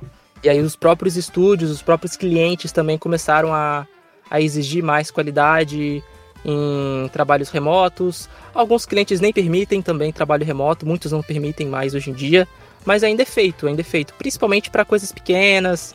Às vezes quer fazer alguma correção, né? Antigamente você tinha que ir até o estúdio para gravar alguma correção, hoje em dia não precisa. Então isso facilitou bastante o trabalho. Ah, mano, vai mesmo, porque, mano, do céu, é muito coerente. Deve ter sido um susto. Tipo, do nada, então. É, é foi uma loucura. Tem um vírus aí, quem quiser trabalhar, se vira aí. Então, é. manda aqui no e-mail já era. Sim, exato. Tá Sobre o começo dos estúdios, eu respondi, eu respondi, não sei se eu respondi tão bem, sei lá. É... Cara, é tipo assim, tipo, você vai mandar mensagem pros estúdios pra, pra, pra se colocar à disposição, e aí vai mandar um registro e os estúdios vão, vão te chamar ou não. Né? É simples assim. Ah, é como se você tivesse numa, numa lista ali de é é possíveis, um... vai, de disponíveis pra é, aquilo, é, né? tem um então, cast, né? Tipo, aí parte pro cast. De emprego, mano, tipo. É muito estranho, só que ele faz várias mini entrevistas, tá ligado? Sim. Aí quem aprova mesmo é o cliente, tá ligado? Sim. E você é muito comum você ter que fazer a pro, fazer tipo teste do do anime, do personagem, ou eles usam muitos portfólios de vocês também? Como funciona isso? Depende do cliente, depende da produção, depende muito, assim. é, isso, tem né? muita coisa envolvida, né? Teste para anime, é... aliás, teste de uma maneira geral, ele é minoria no mercado. A gente fala muito em teste, né? Mas a maior parte das coisas que fazem não existe teste.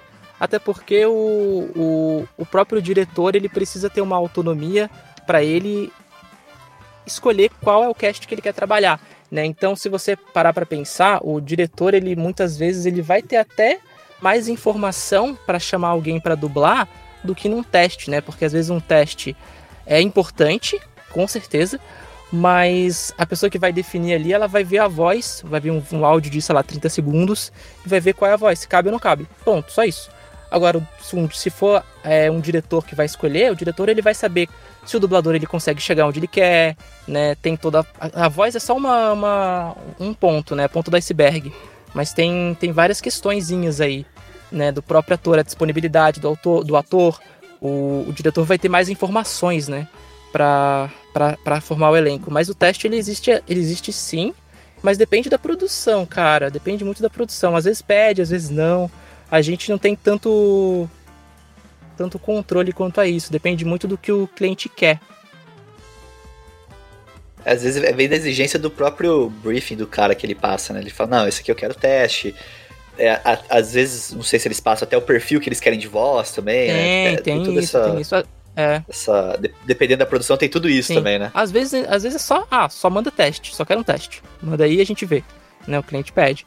Às vezes demora muito tempo, por exemplo, o Inazuma, o Inazuma Eleven Ares, que eu fiz, eu fiz um teste para fazer o Tatsuya, que na dublagem ficou Hunter Foster, por exigência do cliente. Nossa, mano. Né? Cliente. Aí eu acho que ele errou um pouquinho, vai ver. Cliente, é. Putz, é muito estranho os nomes em inglês É. do, do Super 11, mano. Também acho. O pessoal lá pediu, pediu que man- mantivesse esses nomes, eu não sei porquê. É, mas teve um teste e o teste também foi pro Japão. E aí demorou bastante. Na época eu, eu achei que eu não tinha pego. Porque demorou vários meses. Acho que demorou uns quatro meses. E geralmente não leva tanto Esse? tempo assim. E, e depende, mas é isso, depende muito do, de quem que tá ah, encarregado ali daquela dublagem. Do contratante, né? Do contratante, é, exatamente. É, tem muita. Tem muito disso, às vezes tem obras que, tipo. Ah não, mas era só um teste ou você dublou, tipo, tudo já? Ou era só um teste de aprovação, ah, você passou? No teste, geralmente, ele. Esse que eu fiz do, do Inazuma, eu fui até o estúdio. é, eles mandam uma ceninha pra gravar. Eu gravei a cena. A cena ela tem uma marca, tem um monte de marca d'água e tal pra não vazar. E aí eu acho que a, eu acho que ele tava em ele tava em espanhol quando eu fiz o teste. E e tava numa coloração também mais mais, mais esverdeada. Eles botam bastante marca, marca d'água pra não para não vazar, né? E aí eu fiz lá no estúdio. é, eu fiz lá no estúdio e aí pô, achei que não tinha pego, né? Passou quatro meses eu recebi a notícia. É, mas acontece também de às vezes o teste nem mandar imagem, não mandar nada, só tipo, ah, esse personagem é assim, assim, assado. É, manda um áudio aí de 30 segundos, um áudio feito de forma profissional, claro, com a energia do personagem, que aí o cliente vai ver entre várias opções e vai, de- vai decidir qual que vai ser escolhida. Mas quando você, você tá nessa, nessa parada de é, fazer os testes, fazer os personagens e tudo mais, já teve situação de você ter que optar, tipo, nossa, eu tenho essa, essa me chamaram pra cá, me chamaram pra lá, e que, que pelo que eu vi, você tá, você tá, desde que você entrou na dublagem, você não parou, né, cara? Você tá, não sei se você consegue viver exclusivamente da dublagem hoje, mas você tá cada vez com um portfólio cada vez maior, né? Já tá no nível que você tá tendo que meio que escolher pra onde você vai ou não, pelo volume, ou tá dando pra levar de boa isso daí ainda? Cara, é, hoje, hoje sim, graças a Deus a gente tá conseguindo. Eu tô conseguindo viver de dublagem. É, ah, vou te dizer, há um ano, há uns dois anos, não. Sim. Começou, o, o boom assim veio de dois anos, um, um ano e meio pra cá, né? A gente já dublava bastante coisa, mas começou a ter mais trabalho, começou a. Comecei a ter Ser mais, mais frequente. mais né? frequente, é, em outros estúdios também, né? Porque a pegada, cara, pra, pra, pra carreira de um, dubla, de um dublador é você conseguir expandir o seu, o seu trabalho pra vários estúdios, né? Porque a gente tem muito estúdio. A gente tem, sei lá, uns 30 estúdios só em São Paulo, mais ou menos. Então você tem essa coisa de você expandir seu, seu trabalho pra ter sempre trabalho, né? Porque pra não ficar só em um ou outro estúdio. Então, quando você começa a ser lembrado como uma opção de fato, né? Porque no comecinho de carreira as pessoas dão oportunidade para conhecer a pessoa, ver como é que é, dar uma oportunidadezinha ali, aqui, né? Para fazer umas pontinhas. E, e aí depois tem um processo onde você é lembrado de fato porque querem te chamar. Isso é muito, isso é muito da hora quando isso acontece. Então, mas não, não tô num, num momento onde eu, onde eu tô recebendo, tipo assim, ah, não, não consigo fazer esse trabalho porque eu tenho muita coisa. Não. Eu tô, eu tô numa. Minha agenda, ela é. Ela é. Ela é, ela é confortável, assim. Eu não, não, não, não tô num nível assim de, de recusar trabalho, mas também não tô não trabalhando, assim. Eu acho que tá, tá no caminho, num caminho bem da hora. Eu não, eu não gostaria de ter que recusar trabalho, cara. Tem gente que, que recusa trabalho porque realmente não, não tem como, assim, sabe? Aquela coisa assim de, de dublar das 8 e 9 horas até as 10, sei lá, da noite. Tipo assim, a galera não consegue fazer outras coisas. Tem gente que é assim, né? E eu, eu ainda não tô nesse nível, mas eu tô conseguindo sim viver de dublagem ainda bem. Mas seria horrível ter que recusar trabalho, cara. Baby.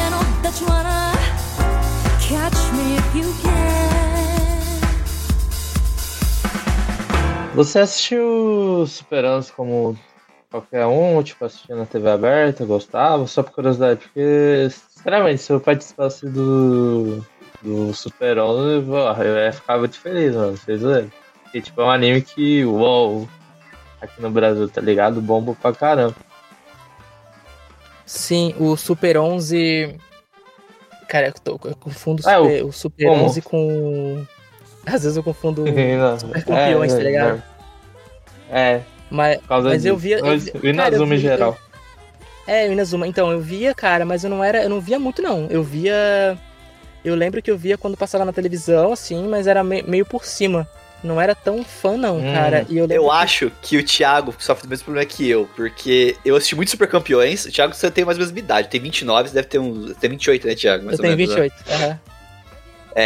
E eu assisti muito Super Campeões, mas quando chegou na época do Inazuma que tava no auge, não era a época que eu tava acompanhando tão de perto isso daí, cara. Não sei se, se o Thiago É, passou pelo mesmo problema Eu, que eu. sou mais novo que vocês, em teoria. Então, a molecada mais. Meu irmão, por exemplo, que ele é uns 5 anos mais novo que eu, ele assistiu o Super 11 e adora, ama. Aí quando eu falo de Super, de super Campeões, ele não pegou essa fase. Eu peguei a fase de Super Campeões do auge, que passava na TV e tudo mais. Cara, e eu lembro de ter pegado o final, mano, do Super Campeões, porque eu lembro quando eu era pequeno. Tanto que tinha até camiseta dos Super Campeões e tal. É, então. Aí eu- É tipo Yu-Gi-Oh! Yu-Gi-Oh! a série clássica eu peguei o. Depois de reprise, aí eu peguei a classe, aí eu peguei o GX certinho, tá ligado? É, então. Até a terceira temporada, né? Que veio aqui no Brasil. Ah, eu- o. Eu pelo menos passei reto do Super 11, assim, da, da- da- do, do hype dele, assim, do É, super tem hype gente que dele. passa. Eu, eu falei, caramba, mano, como, mano, passa? Era tipo. Falava na escola, tá ligado? Todo dia. Eu lembro que o Ina- o Inazuma fui atrás, cara. O Inazuma fui atrás quando eu comecei a dub... quando eu fui fazer o teste, eu fui fazer, eu fui atrás pra ver o que que era, como é que era, assim, tipo, a ordem cronológica lá e tal. Aí eu comecei, eu fiquei perdido, cara, porque eu, eu vi que tinha muita tinha muita temporada e, e pelo que eu fui pesquisar ali do, do pessoal falando, o pessoal falava que não tinha muita conexão, tinha linha do É tempo porque era. É, alternativa. tipo, é, isso é um universo alternativo, tá ligado? É, É, Eu, eu assisti Inazuma também, e aí, depois de um tempo, eu fui tentar. Eu descobri que tinha um jogo de, de Nintendo DS. Só que o jogo é basicamente um RPG. É um É, já de jogava RPG, na tipo assim, escola. Quando você vai. Você vai, tipo assim, nas outras escolas e tal, você recruta, tipo assim, o moleque da outra escola pra, pra ir pro seu time. Eu ficava. Quê? Mas eu não consegui passar do. Lá da última escola, não. Que é a. é o colégio. Esqueci o nome. Cara. O colégio Colégio Zeus. Zeus, é, o colégio Zeus. é- Ah, hoje. Nossa, e aquele. Oi, pode falar. Não, pode Não, é que o Enzo queria falar assim que o Hiroto é bem melhor que o Koei, só pra registrar aqui. Beleza. Eu queria, ele queria deixar um- uma pontinha aí pros ouvintes. Mas, mas, mano, deve ter sido muito legal. Falando assim. É porque eu, eu acompanho um pouquinho. um- tanto que nós vamos é, é ver até- o Ares aí que você dublou. É meio antigo, eu lembro que eu vi no. Eu acompanhava. Cara, eu não sei se era no segundo ano ou no terceiro ano da escola. Mas é, é- já é bem antiguinho. Até estranhava, pô, não vai vir pro Brasil não é. tal, mas vai ver o Não é-. Não. Não é no. Não é no Ares não, né? Que tem aquele meme do. É esse o mesmo, é do- o assim, amigos são amigos. É esse mesmo que tem o Olé Samba, é esse mesmo, é o Ares que tem o Olé Samba do meme. Que Já incrível. viu como é bom? Ele vambora, aí já era, tá ligado? É do strike. Olê, samba, samba. Nossa, nós só sabemos sambar. The world goes round no matter, and that's the only truth we know. Ô, Thiago, a gente falou dos personagens seus aqui, tipo de. É, Block Blockade Battlefront, falamos de dos seus personagens. Você tem também, fez o Marco do Attack on Titan Uhum. também. Você tá- tem personagem seu no My Hero, tem personagem seu no. que a gente falou no, no, no Zoom Eleven. Qual que foi o personagem assim que foi aquele que você falou, nossa, pá, beleza, cheguei num nível aqui agora. Realmente eu tô dentro desse meio aqui e consegui um papel que é, é, me chamou a atenção, chamou a atenção de você mesmo, assim, teve qual foi o momento que você teve esse sentimento? Qual personagem Ah, eu foi? acho que. Eu acho que foi o Léo. Porque foi o primeiro que eu fiz um protagonista de qualquer coisa. Foi o primeiro protagonista que eu fiz. Né? Foi o Léo Watt. Então, eu nem, eu nem imaginava Aham. que, eu, que, eu, que eu tivesse capacidade pra fazer, assim. Quando eu, quando eu fui, quando eu comecei a fazer, depois eu. Depois a gente vai, vai pegando e tal. É, mas é, eu. Nossa, eu sou, eu sou muito. Eu sou muito grato por essa oportunidade. Assim, para mim foi um divisor de águas fazer o Léo. Depois que depois do Léo começaram a aparecer outras oportunidades, né? Inclusive de, de outros protagonistas em filmes, né? Em, em, em game também. Que eu fiz o. Eu fiz o Immortals Phoenix Rising. Foi o primeiro protagonista de game, apesar de ter sido numa DLC. É, começaram a surgir esses outros trabalhos. Então acho que acho que o Léo Watch, sem dúvida, para mim foi foi o principal, assim, o meu queridinho do, do coração. E, e o Marco, apesar de ser um personagem bem pequenininho, o pessoal lembra até hoje pra zoar, né? Pra fazer piada e tal. Pra falar do cara meia-meia, não sei o quê. Então até hoje, cara, eu recebo mensagem no, no Instagram de gente, de gente zoando o Marco. De até hoje. Ah, falando piadinha. assim. E aí, Thiago, você já foi pro Vasco? Já tá na participação? Já tá na escalação? É, né? Coisa assim. E é, é, é, mas tudo bem, acho legal, acho da hora. Mas o, o Marco é o, é o minha ponta favorita, cara, de anime. Diria que é minha ponta favorita. É, mano, é incrível como. O, mano, a gente tá sabendo o nome de. uh, cara quase figurante, Aham. mano. Tipo, tá ligado? Pois é. E, e, tipo, tu não lembra o nome. Já, ó, Marco, eu cheguei aqui. Tem cara que às vezes faz um pouquinho mais coisa, a gente até esquece, mano. Sim. Mas só pela morte, o mundo é Cara, meio mas cruel. é muito hein? louco porque o Tudo Marco, ele teoricamente, ele é um. Ele é, ele é uma ponta, na real, né? Ele é um personagem bem. Bem, bem, bem ponta. Só que as pessoas lembram e eu acho que foi um dos personagens que mais voltou pra fazer, cara, mesmo sendo ponta, porque assim, eu fiz ele na primeira temporada, beleza, morreu. Fiz, aí na segunda temporada ele volta num flashback. Aí na terceira temporada ele volta em outro flashback, que é quando mostra, mostra ele morrendo lá e tal. Aí na quarta temporada ele voltou de novo, né? Eu acho que nem, to- nem todo mundo pegou, mas ele voltou numa cena de flashback também, que eles estão de treinamento lá e tal. E ele fala em, ele fala em off, cara. Ele fala em off. A gente fala, fala em off é tipo assim, quando ele não tá aparecendo na tela. Ele aparece só a voz, ele Só fala voz, né? alguma coisa sobre a Anne. Ah, o que, que ela tá fazendo? Alguma coisa assim na quarta temporada. Quem é ela? Não lembro qual era a fala. Então ele voltou muitas vezes. E teve o- os OVAs também que a gente gravou. Os. Teve os três filmes também que a gente gravou. Então ele tá o tempo, tava o tempo todo na minha vida. Então, um personagem que eu tenho muito carinho por causa disso. Cara, é- Recorrente, é, é né? a ponta mais recorrente que eu já fiz na minha vida. É o Marco. Foi o Marco, né? Que o pessoal fala. É, o Marco que- foi o Marco na sua carreira. É, ó. Acho que tem que ter um mangá spin-off agora, né? Já que acabou Shigeki, tem que ter um, mar... um mangá do Marco, né? Nossa, O cara tão é. marcante aí, sempre aparece. sim. Tá ah, mano, falando do Marco, eu acabei de lembrar aquele vídeo do Great Joke que você participou lá. Ah, eu sou Thiago, eu, fa- eu faço o Marco do Shingeki e eu morri. Aí todo. Nossa, olha, aquele vídeo ficou sensacional. Nossa, vai ser mal de rir, mano. Não, e eu coloquei um colch... eu coloquei um colchonete na hora lá, porque o pessoal tava em filinha, né? Eu coloquei um colchonete do lado de todo mundo. Eu falei, ó, gente, quando você falar que morreu, se joga, hein? Aí o pessoal na hora de gravar, alguns se jogaram, outros não, mas eh, foi bem engraçado. Na- Tá lá os caras, você deitado no chão, os caras tudo É, eu acho que tá não deu, não deu pra ver eu me jogando, mas eu, tinha, eu me joguei no colchonete que tava do lado ali. Era um. Colchonete, né? Era, era um puffzinho Ah. que eu coloquei ali. Foi muito engraçado. Ah, mano, é legal fazer essas coisas. O Luiz foi de, foi no Anime Friends, ele tava de Twilight. Ah, Twilight. Twilight. O cara tava no trip, mano. Eu podia ter conhecido você lá antes já, Thiago. Pois A gente ia é, fazer cara. Um, fazer um collab lá Uhum. junto já no My Friends. Com certeza. estamos no próximo agora. Próximo Mas- vou voltar de Gintoki, hein? Só pra Bora. Mas, Thiago, assim, você, te- você teve uma possibilidade de fazer uma coisa na dublagem, assim, que eu acho que pouca gente conseguiu até hoje e Hum, talvez hum. poucos conseguirão, que é fazer É. casalzinho com a sua, com o seu parzinho da vida real, né, cara? Como é que foi? Você fala, você chegar no estúdio junto, vai fazer ou, ou não chega, ou não chega a fazer junto as- os personagens na mesma, na mesma, Aham.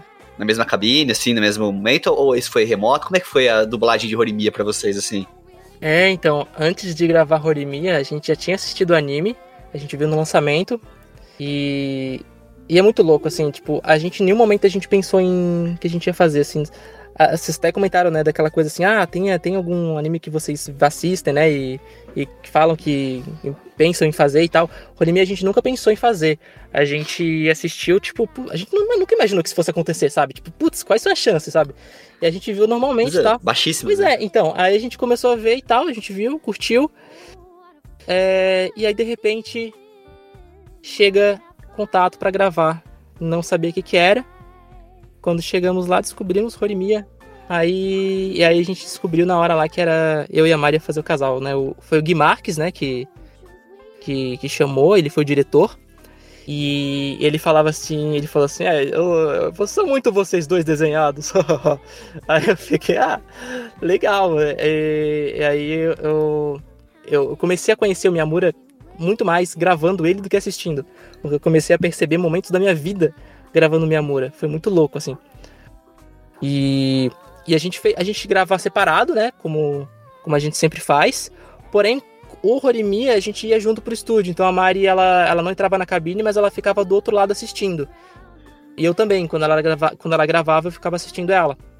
Pra gente já ir pegando o jeito de cada um, né?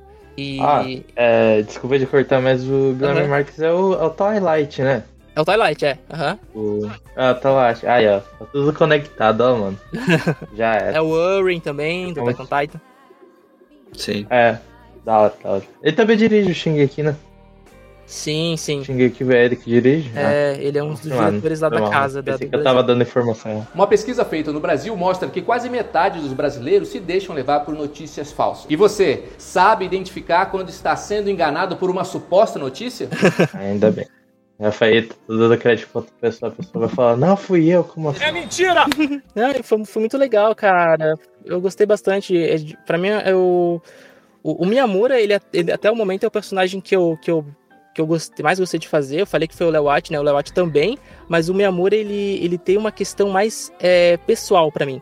Né? O, o Lewat, ele tem uma questão que pra mim eu curti muito fazer. É uma, foi, pra mim foi um divisor de águas na carreira. É muito profissional, né? E o Miyamura é uma profissional, coisa é. mais. Foi uma coisa mais tipo, íntima, assim. Do personagem com você, né? É, foi uma coisa bem mais íntima, assim, porque eu me via muito nele, né? Então, o, o Gui, quando, quando chamou a gente, eu acho que ele, ele deve ter percebido isso, porque o, o- eu normalmente eu sou um cara mais fechado, né? Eu não, eu não sou. Quando, quando eu tô. Quando eu tô normal na rua, parece que eu tô puto.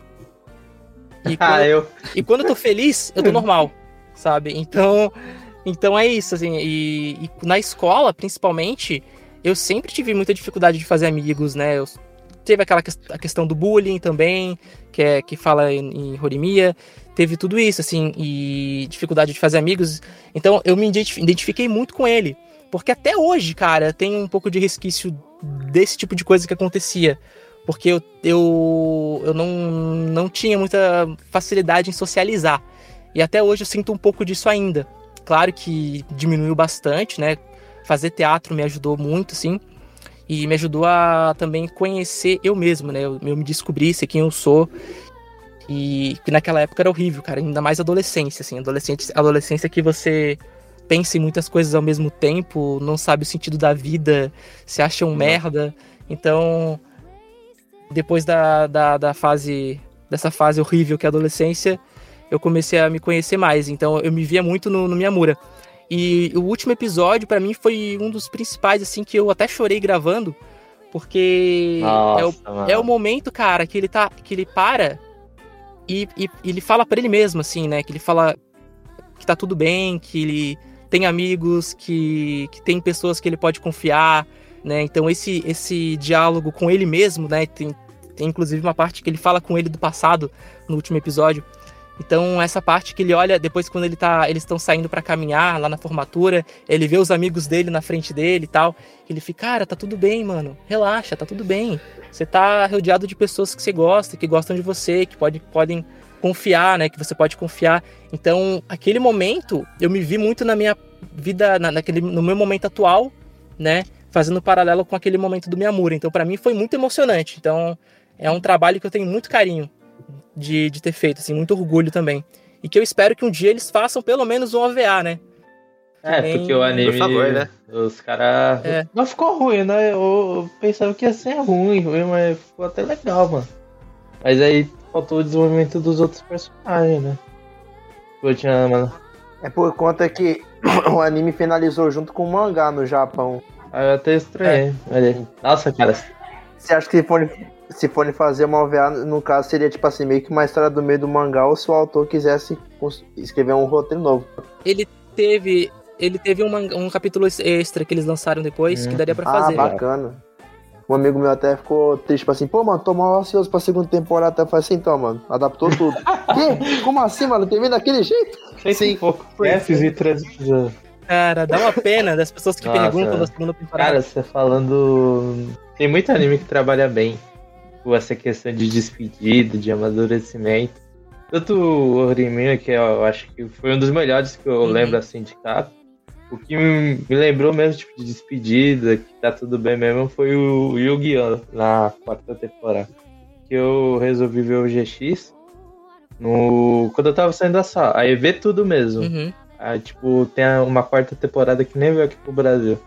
Mano, você sente, tipo, caramba, os caras estão indo embora, mano. Ai, meu Deus. E agora? Acabou. Cada um vai seguir seu caminho. Ai, não sei o que. Nossa, mano, dá esse sentimento. É, despedidas são Nossa, tristes. Não tem como não. O Sim. tá no top 10 dessa perdida de Demais. escola. Não, É, do Five Dias. e Soul Eater pra mim foi uma das piores despedidas pra mim. É dolorida. Acabou daquele jeito lá que Nossa, dolorida demais, cara. Apesar de que o que o Kishin Asura foi um dos, dos personagens mais legais de fazer, porque é vilão, vilão é da hora de fazer. é, E você fez o boss aquela- final. E basicamente Fiz o boss animes. final, é. E ele muda muita voz. É, deve ser legal. Ele tem uma coisa que ele muda muita voz o tempo todo. É, tem isso mesmo. Porque deve ser legal fazer um boss final, tipo, já no começo de carreira. Você fez dois protagonistas legais, aí você agora eu sou o vilão. Não, eu acho que você você sair de um protagonista pra um vilão também, ele mostra muito a sua plasticidade também como ator, né, o Thiago? Porque é, você não fica marcado Uhum. só com um tipo de personagem, né? Você consegue desenvolver e fazer ir pra muitas áreas assim da Uhum. dublagem, né? Porque querendo ou não, uma dublagem de protagonista é bem diferente do, do vilão, né? É, tipo assim, você vai fazer o protagonista lá, é o.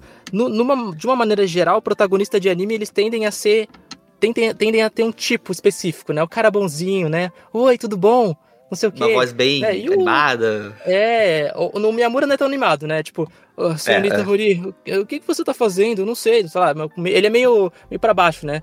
E agora o Kishin é loucão, é loucura, é grito, é, a voz dele tem uma coisa mais rasgada, ele tem uma, uma risada meio, meio É a sua copy e pasta favorita do WhatsApp. É, exatamente. Ele, ele passa essa vibe. Aham. Você manda o áudio do Atumalaca por 15 segundos. Você fala, quem é você? O Kish. Kishin Astra. Nossa. E qual que é a pergunta tenebrosa aí que você falou? Ah, então. Calma aí, calma aí. Então. Antes de a gente ir na soldada de perguntas, você quer pedir Ah. mais uma música? Pedir mais uma música? Pedir pra Ah, rolar durante o cast. Tá, cara, então eu vou pedir uma música aí Hum. que eu não sei se vocês vão conhecer, hein? Ó, Relaxa, a gente tem um Google Pesquisa. Google Pesquisa. Falling in Reverse, Popular Monster. Então, beleza? Então, bora pra rodada das perguntas. Bora. Question still remains Is this post traumatic stressing or am I suppressing rage? And my doctor tries to tell me that I'm going through a phase.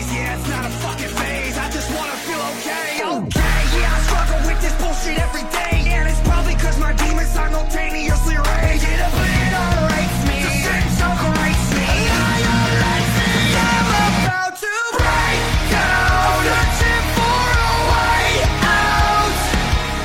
Então, uma das perguntas que mandaram na nossa caixinha do Instagram, por favor, continue mandando, ajuda nós. A gente interagir mais com o convidado e você sabe um pouquinho do convidado. Primeiro foi o nosso mano aqui, Chico Chicrinha, mas eu acho que você já é, respondeu essa pergunta que qual o personagem que você mais se identificou, né? Que é o tanto o Léo, tanto o Miyamura do. Ah, não, a verdade foi mais o Miyamura, né? Por questão social mesmo. É, o Miyamura, o Miyamura foi uma questão mais, é, mais íntima, assim, e o o Léo me lembrou a, o meu início chegando em São Paulo, do Léo em Hellsing Slot. Eu acho que o Léo me lembrou essa, essa pegada, assim, do, dele chegar meio perdidão, sem saber de nada, assim, na cidade. Eu Acho que, acho que esses dois paralelos aí tem um pouco a ver comigo. Mas acho que mais, ah, acho que mais Miyamura, mais Miyamura É que o mesmo? Léo. O Léo, ele é mais escandaloso, né? O Miyamura é mais, Tava mais retraidão. Você tá assim na rua com o cara fechado, parece que tá bravo, por aí, velho. É, só assim. O Léo não, o Léo do nada de... "Ah, ah", gritando que nem um doido. Tá, deixa eu ver aqui. Pergunta do. É. Gui Adeline. Adeline. Adeline? É, Adeline R, RV. É, você teria vontade de dublar o Super 11 clássico? Faz anos que estamos pedindo por isso. Ah, eu acho que ele queria, tipo. Se eu dublasse ou continuasse.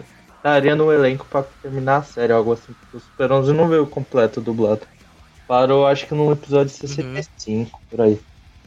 Uhum. Ah, eu adoraria dublar, cara. Eu, acho, eu achei muito da hora, assim. Principalmente a parte de, de golpes. É, dos golpes. É muito da hora. Literal. É, eu, eu não entendo. Tipo, os caras tá lá o nome Meteoro Constante. Tipo, a bola tá intacta, tá ligado? E o gol, e o gol tipo, rasga. é, é absurdo essas bolas. Ninguém morre. A Sim. verdade morre. Depende. Os caras apanham até de bola, mano. não dá não. Né, imagina Tá uma bola dessa pegar na arquibancada na cara de alguém. Nossa, mano, tá maluco. É louco. Então tá aí, Gui, sua pergunta foi respondida. Tá, pergunta do Pet Adeline 10. É, pergunta se ele é sorteiro. Ixi, aí começou. E começou. Começou. Com a- a todo Mari- a cast Mari tem um. Muito bom, mano. É muito bom isso, velho. Sempre tem um. Cara, eu vou fazer em setembro sete anos de relacionamento com a senhorita Rori. Muito bem vividos. De muito amor. E. Acho que tá respondido, né? ah, eu vi um som de fundo aí, vai mesmo. O cara fica indo, quem sabe, na próxima vida, então. Quem sabe, o mundo é pequeno. Tá, deixa eu ver. Ah, e tem o nosso É. amigo aqui, o Pedro Bolsato. É, qual é a sua dupla favorita do Gash Bell? A minha dupla favorita, cara, é Brago e Sherry. Nossa, mano, você é Ô, louco. de cultura, mano. Tá maluco. Ô Luiz, você já viu o Zack Bell? Espero que você não tenha perdido. Luiz, não morre. Tava no mudo, desculpa. Eu tava no mudo aqui falando alto papo. Eu vi na. Globo, TV Globinho, assisti sim. Ah, beleza. Ah, caramba, o cara é um de conteúdo. Tá, Espero que aí role, tem a pergunta aqui. inclu- inclusive, um remake, né? Que eles têm que finalizar esse anime, mas aí tem que fazer do zero, que nem o Hunter x Hunter. É, o. Estão dizendo que tem boatos ainda, tem uma conta lá do Twitter, mas. É, não sei se era a conta lá do Twitter que ia acertar tudo, mas. Cara, eu lembro de ter visto o Zé Bell, tipo assim, eu pensava, é que na minha cabeça eu era assim, tipo assim, nossa, tem 150 episódios, todo anime antigo finaliza. Ah, todo anime longo eu. Eu ficava, tipo, falando assim, putz, ah, só 360 episódios eu termino no final de semana. Ficava assistindo, assistindo, aí chegava. Que nem Fairy Tail, Fairy Tail, mano, acho que foi um dos animes mais rápidos que eu vi. Até a terceira temporada lá. Mas o Gash Bell, mano, depois que eu re- decidi rever do Zero, Zero, olha, caramba, mano, terminei rápido demais, e agora? Vou pro mangá. É que eu falei, basicamente, eu fiquei nervoso porque eu assisti 50 episódios e na época eu pensava, pô, é um anime antigo e tal, tem esse tanto de episódio, vai, fecha... vai ter final fechado. Tipo, os primeiros. Eu gosto de Gaspar pela comédia e é, o... é realmente a melhor coisa, a obra inteira, mas só que o anime, ele final. Ele basicamente fechou com um final em aberto. Eu tava pensando como é que Uhum. eles iam terminar, só que. Nossa, mano, foi uma decepção. Minha cara ficou uma fechadona por dois dias, assim. Sério mesmo. Cara, ele liga lá pra vai. Toei Animation, ô, produz mais aí, tá ligado? Acho que teria que refazer. Aí né? tem o do João do Network aqui, nossa. É, tem que refazer. É, não dá. Uhum, então. tem que refazer. Principalmente pelos últimos nove episódios, porque trocaram du- o dublador do Gash. Dubladora, no caso. Hum, Nossa. É, aí tem a pergunta aqui do João Paulo da Network, que ele tá aqui em off. Falou assim: é, Você gostaria de dublar um personagem ou da DC ou da Marvel? nossa, adoraria. Eu gostaria muito Você de curte fazer... Marvel, DC? Um, um Cu- pouquinho. Eu curto sim, eu curto muito. Eu, assim, cara, eu sou DC, eu sou, eu sou Decenalta e Marvete, mas eu sou mais Decenalta que Marvete, só que Decenalta sofre, né? Então, Eu, eu- mas eu gostaria É. de fazer. Gostaria de fazer qualquer Eu coisa, tô cara. tentando ser mais decenal também. É, principalmente da DC, eu acho que qualquer, qualquer coisa do universo Batman, assim, eu adoraria, adoraria fazer um dia. Hum. Ah, maneiro, mano. Quem sabe aí. Tem al- algum em mente, um personagem que você gosta? Ah, eu gosto muito de, sei lá, qualquer Robin, cara. Eu acho o Robin da hora. Fazer um asa noturna da vida, pensou? Ô, Asa Noturna é da hora, hein? Eu acho massa o Jason Todd. Homem de cultural, mano. O cara é. Esse convidado bom, ó, como é bom. É uma máquina. O cara, uma das bravas, mandou umas 30 já. Bravo, e como não? O cara é. É nosso amigo agora. Todo. Todo programa que participam fica aqui na listinha do Discord. Tem um montão de amigo agora. Agora podemos ligar de madrugada para jogar tênis. É, é o que eu falei, cara. É, é tudo nerdão aqui. Tudo nerdão, tudo nerdão de cultura. O Arthur querendo virar o protagonista do anime shoujo dele. Não. Arém? Não, Arém não. né? Não, Arém não. Arém não. Todo mundo é casado aqui, relaxa. Ou eu podia fazer um Arém que todo mundo é casado, ó. Daria um ótimo anime, ia vender. Ia ser o, da- o. Ia ser o estouro da temporada, tá ligado? O anime, tipo, o cara tem um Arém só que com pessoas casadas, tá ligado? Cara, o primeiro, o primeiro Arém que eu vi, acho que foi Love Hina. Foi o anime Também. mais. Love fui Love Hina. Hina e foi Tenshimuyo. É, Ah, mas Love Rina são levinhos até. O. Eu acho que o primeiro que eu vi foi o DXD, mano. Aí, tamo junto. é, isso aí é meio. meio Mano, Foi DXD. amaldiçoado. Mano, É. aí você pensa, pô, mano, o cara não se trabalhou o suficiente, foi ver tu Love Who, as quatro. Ah, mas foi muito sem querer que eu vi, eu juro, eu não sabia o que era It na época, literalmente. Não, tudo bem, pô. Tinha uma sinopse assim, ó, tem um cara, é tipo aquela sinopse de canal do YouTube mesmo. Ó, esse cara é foda, ele tem uma armadura de dragão e sou de menina que gosta dele, não sei o que. Ele é o B10, não sei o que, não é B10 não, não. Ele é legalzinho, mas não é igual o B10. B10 mesmo não é o Léo no final da segunda temporada encarando lá o. É- E aí você vai ver a Lore basicamente quatro temporadas até o moleque parar de falar o nome da menina a gente chama ela de Rias.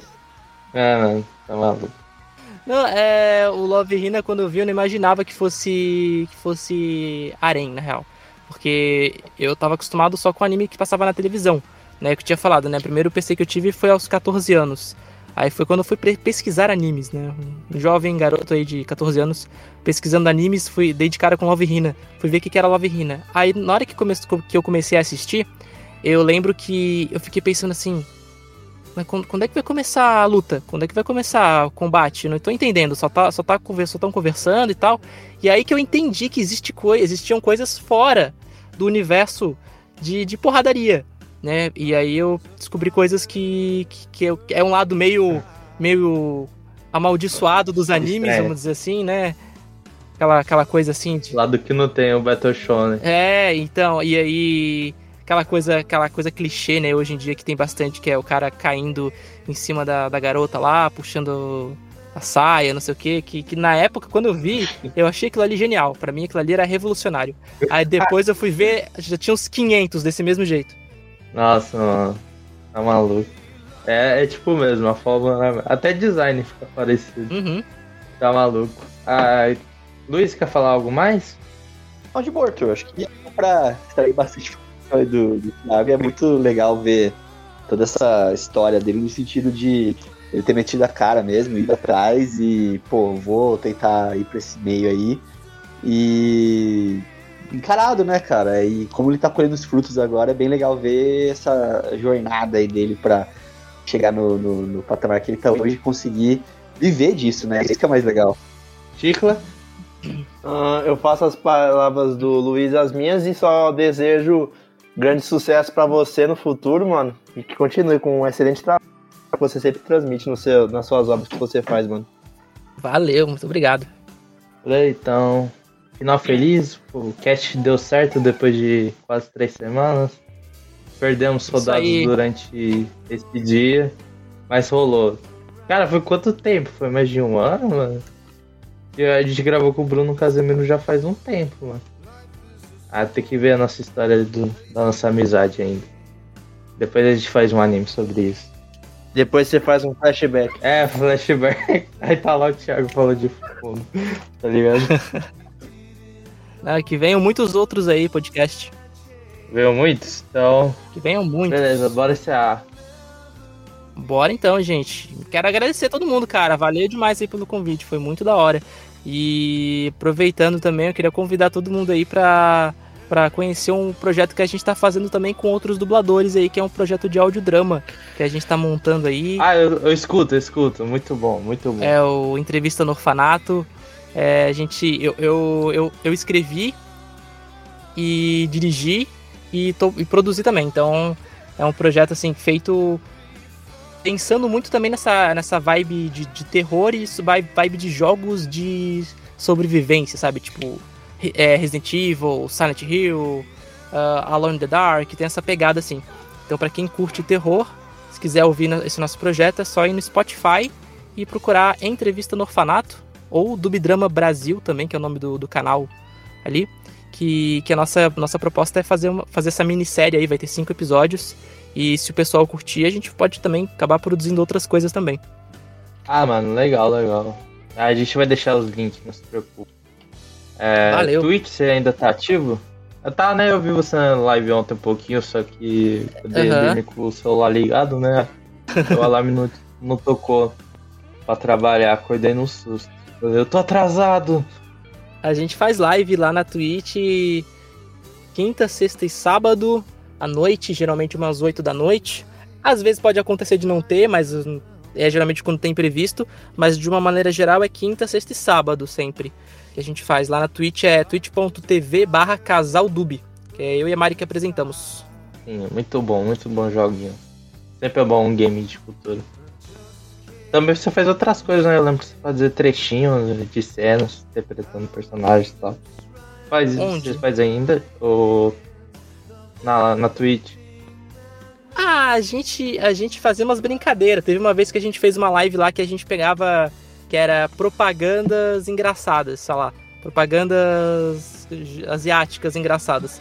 Aí a gente pegou e começou a dublar ao vivo ali, tipo, sem ensaiar nem nada, a gente fazia de primeira. Aí saiu umas pérolas, assim, tem algumas no YouTube. A, a gente vai voltar a fazer, o pessoal curtiu a ideia. Foi bem engraçado. A gente pegou uma daquelas. Daquelas. É, como é que chama? Ai, cara.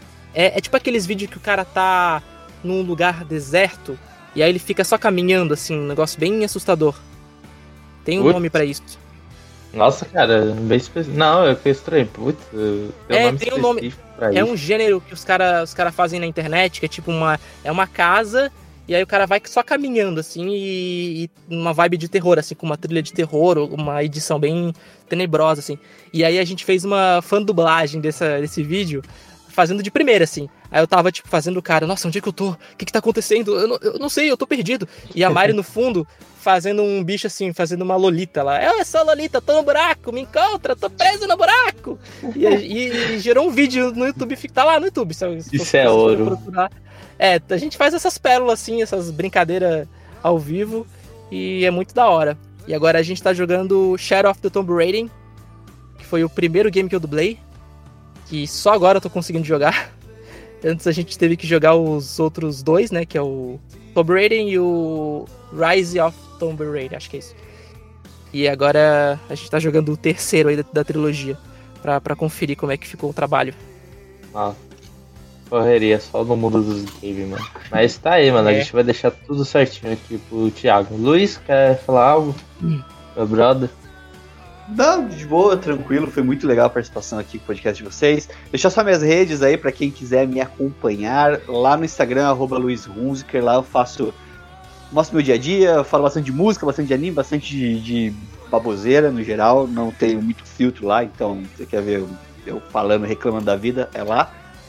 Aí eu também tenho lá o Omoshiroi, canal no YouTube, estou voltando aos poucos, tive minha ressaca literária, parei de ler, não li mais nada, agora voltei a ler, estou aos poucos voltando a fazer conteúdo lá.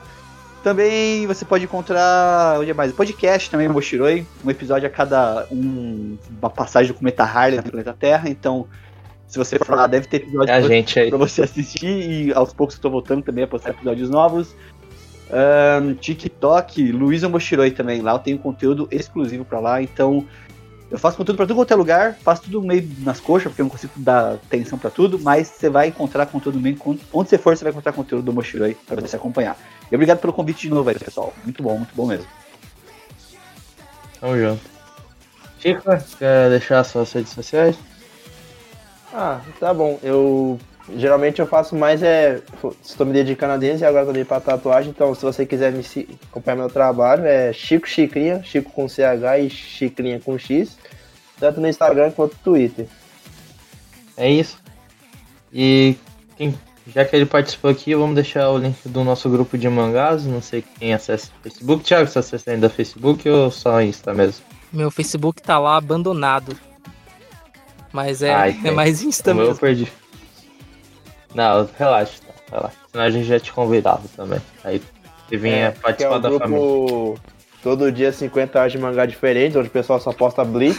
não sei porquê, não, não tem nada demais nessa obra. Ah, dá pra fazer no Você Twitter. gosta de também. Bleach, Thiago? Só por curiosidade. É, Bleach, eu, eu vi, eu vi ah, os episódios dublados é, que lançaram, mas eu não cheguei a terminar. Eu vi até. Ai, cara, eu não vi muita coisa não. Eu vi até a parte que, que a Hulk foi sequestrada, aí o Ichigo foi lá, resgatou ela e parei aí. E ele fala, eu sou Bleach.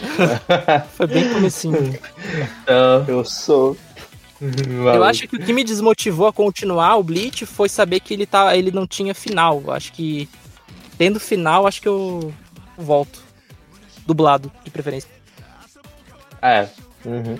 o. Talvez esteja dublado, porque agora ele vai voltar em- agora em outubro, anime. Uhum. É, talvez É, eu, continue. Então é isso, galera. Redes do Network vai estar tudo na descrição, como sempre. É... Thiago, quer dar uma pautinha aí pra encerrar de algum personagem?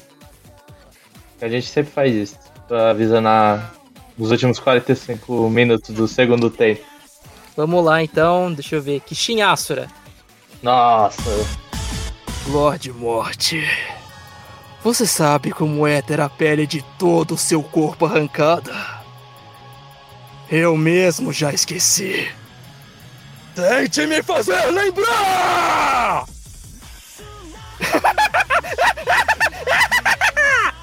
mano, você furingou demais. Ficou sensacional, mano.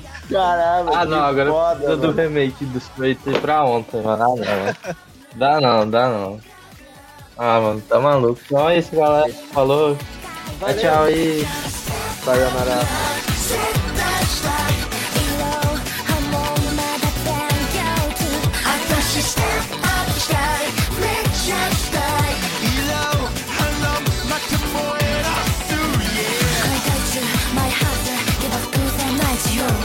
どれも平均状態中の上司なく疲れからなんですうんもっと